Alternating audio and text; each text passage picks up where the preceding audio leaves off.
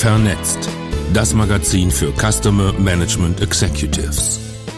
Dass absolute Mitarbeiterorientierung und Rendite kein Widerspruch sind, beweist uns der Callcenter-Dienstleister GWCOM. Das Interview führte Vera Hermes. Die Sprecher sind Iris Gordelig und Willi Meyer. Vernetzt, Ausgabe 21 im ersten Halbjahr 2020.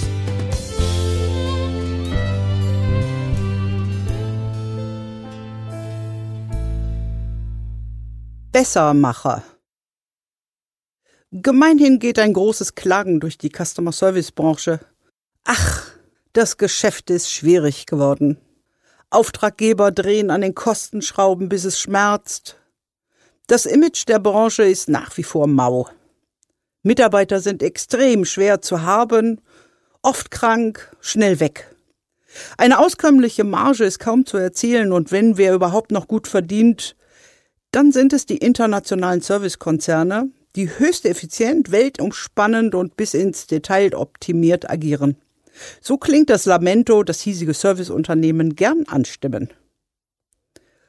Und dann spricht man mit Roman Molch, dem, und das entbehrt für den Chef eines Callcenters nicht einer gewissen Ironie, beim Telefoninterview erstmal das Telefon vom Schreibtisch fällt.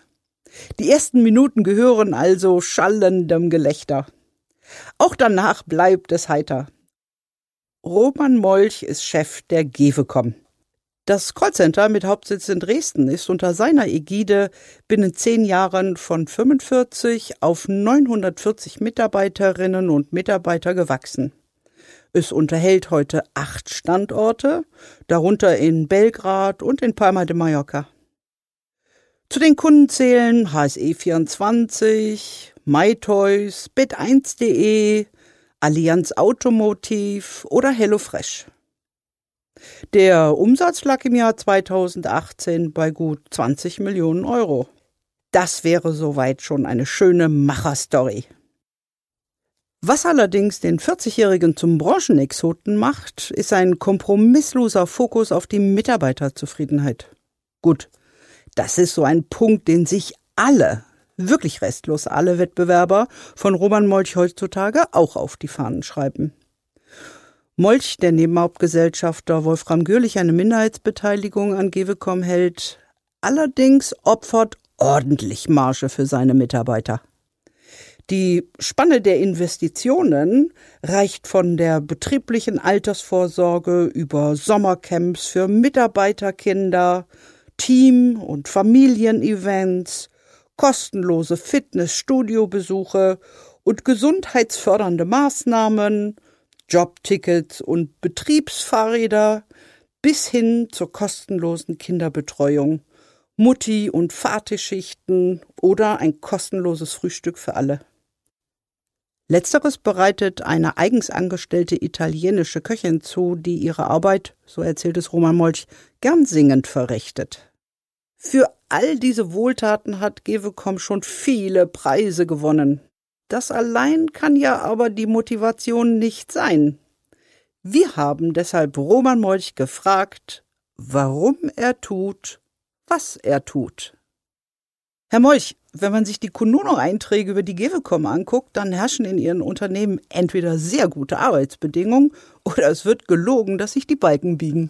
Dass gelogen wird, hat Kununu auch mal geglaubt unsere Bewertungen komplett abgestellt und eine Misstrauensprüfung gemacht. Alle, die Bewertungen für uns abgegeben hatten, mussten ihre Daten offenlegen. Das war für uns zuerst ein herber Schlag, denn wir waren nackt. Die Öffentlichkeit informiert sich bei Kununu, und wenn da nichts steht, ist das schlecht.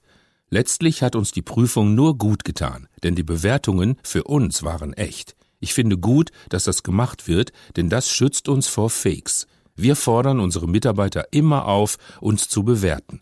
Das fängt schon bei den Bewerbungsgesprächen an. Man muss mit Kritik umgehen können. Bei uns darf jeder seine Meinung sagen. All die Gefälligkeiten rund ums Arbeiten sind teuer. Geht es nicht generell heftig auf die Marge, was Sie für Ihre Mitarbeiterinnen und Mitarbeiter tun? Klar geht es auf die Marge. Aber wir haben im Gesellschafterkreis beschlossen, dass wir das Geld, das wir verdienen, in Mitarbeiterzufriedenheit reinvestieren.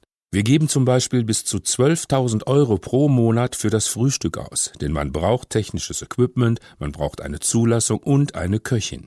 Das ist unheimlich viel Geld, das reiner Ertrag wäre, aber das Frühstück ist nicht mehr wegzudenken. Es ist zur Institution geworden. Warum tun Sie das? Ich mache das nicht bloß aus Nächstenliebe. Die Mitarbeiter sollen stolz sein, dass sie bei uns arbeiten. Mal ehrlich, Callcenter-Agent zu sein, wird in Deutschland von niemandem als Traumberuf bezeichnet, oder? Und was macht ihn beliebter? Wir stellen bei unseren Events immer die Verbindung zu den Familien her. Wir gehen also nicht mit Mitarbeitern ins Kino, sondern mit Mitarbeitern und deren Familien.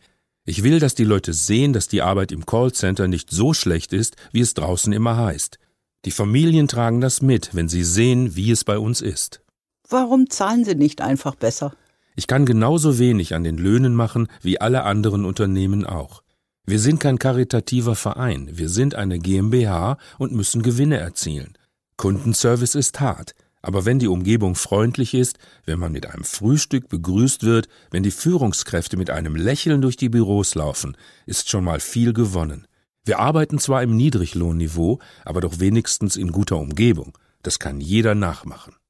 Trotzdem ist ja auch Givecom dem Kostendruck ausgesetzt. Ich wüsste sofort, wo ich sparen könnte. Aber ich hätte eine höhere Fluktuation, höhere Rekrutierungskosten, höhere Schulungskosten. Familien- und mitarbeiterfreundlich zu sein rechnet sich. Woher kommt der starke Fokus auf Familie?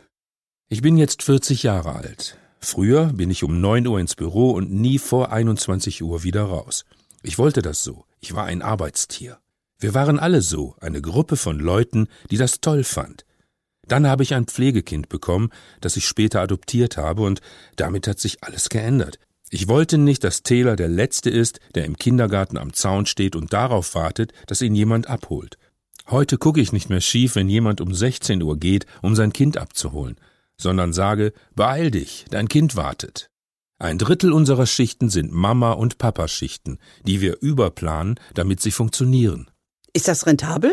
Das lohnt sich, wenn Sie auch Outbound machen. Unsere Mitarbeiter sind auf mindestens drei Skills geschult, da wartet keiner auf einen Call.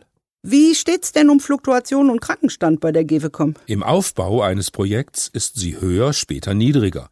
Die Krankenquoten liegen im einstelligen Bereich. Wir führen Rückkehrergespräche, senden Genesungspostkarten. Wenn jemand zu oft krank ist, folgen auch disziplinarische Maßnahmen bis hin zur Kündigung. Eine gute Beziehung verträgt auch mal eine längere Krankheit, aber keine kurzzeitigen, dauerhaften Aussetzer. Wie gehen Sie mit Enttäuschungen um? Ich habe ganz viele Enttäuschungen hinter mir. Wenn man im Callcenter arbeitet, arbeitet man nicht mit Maschinen. Das ist ein bisschen wie im Zirkus. Es entstehen jeden Tag Emotionen. Ich sitze mittendrin. Jeder kann jederzeit zu mir kommen. Wir verstecken uns nicht, wir verstellen uns nicht, wir machen keine große Show und wir trennen uns, wenn jemand unsere Gutmütigkeit ausnutzt. Da sind wir konsequent. Ich bin gerade auf Schulsuche für meinen Sohn und habe mir auch eine Waldorfschule angeguckt. Dort entscheiden die Kinder zwischen der Klasse 1 und 4 selbst, wann sie schreiben lernen wollen. Das ist mir zu viel. Es braucht Strukturen und Regeln, an die sich alle halten müssen. Dabei betonen Sie aber auch gern, dass die GEWECOM ein bisschen chaotisch ist, oder? Im ersten Moment sind wir ein dynamischer und beweglicher Chaotenladen, das stimmt. Real sind wir der lebendige Beweis für agile Arbeitsweise mit sehr vielen guten Ideen. Wir halten zusammen wie Pech und Schwefel, und bei uns gewinnt der, der seine Ärmel hochkrempelt. Das funktioniert sehr gut. Es gibt immer mal wieder Kollegen, die kommen und sagen, wir brauchen da einen Prozess. Aber Menschen sind keine Prozesse. Wir leben das Verantwortungsgefühl untereinander und ich hoffe, dass es so bleibt und wir unsere Unternehmenskultur im Herzen tragen und nicht als Leitsätze oder Regeln ins Treppenhaus hängen müssen. Dann ist alles zu spät. Wie kriegen Sie es hin, diese Kultur über acht Standorte zu verankern? Wir haben 111 Führungskräfte, die ich alle selber eingestellt habe.